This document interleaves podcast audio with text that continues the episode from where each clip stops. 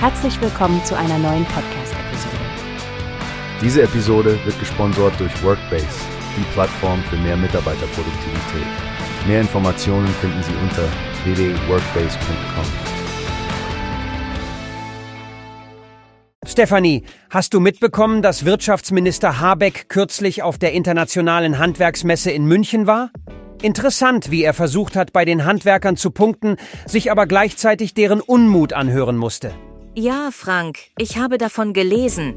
Es scheint, als sei die Beziehung zwischen Habeck und dem Handwerk nach wie vor angespannt, trotz seiner Bemühungen, Bodenständigkeit zu zeigen. Er hämmerte sogar Pflastersteine in den Boden, aber die Handwerker haben tiefer liegende Sorgen, zum Beispiel die ausufernde Bürokratie und hohe Energiekosten. Genau, das Handwerk ist halt grundlegend für die Umsetzung der politischen Ziele der Bundesregierung, wie etwa bei der Energieeffizienz und der Elektromobilität. Aber die Handwerker fühlen sich von der Politik im Stich gelassen. Handwerkspräsident Dittrich hat es klipp und klar ausgedrückt. Wir brauchen Taten. Es scheint, als ob die Handwerker wirklich enttäuscht sind. Sie wollen, dass die Politik nicht nur redet, sondern auch liefert. Dabei klingt es, als hätte Habeck durchaus konkrete Maßnahmen zu versprechen. Er sprach auf der Messe von 44 konkreten Forderungen des ZDH zur Entflechtung des Paragraphendschungels, von denen anscheinend bereits einige aufgenommen wurden. Ja, das stimmt. Aber dann ist da noch Markus Söder, der bayerische Ministerpräsident. Er weiß auch, wie er die Handwerker auf seine Seite ziehen kann und hebt hervor, dass es bei der Regierungspolitik ein Ungleichgewicht gibt. Viel Geld für große Industrieprojekte, zu wenig für den Mittelstand.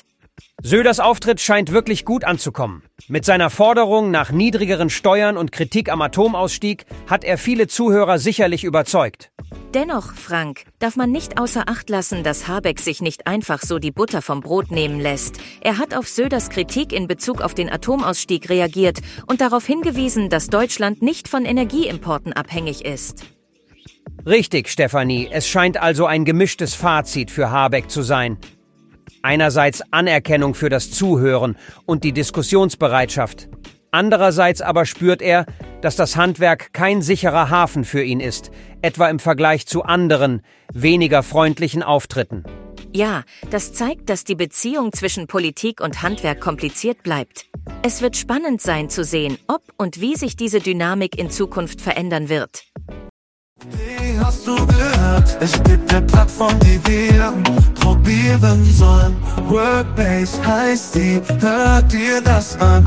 Mehr Produktivität für jeden Mann. Werbung dieser Podcast wird gesponsert von Workbase. Mehr Mitarbeiterproduktivität, hört euch das an. Auf www.workbase.com findest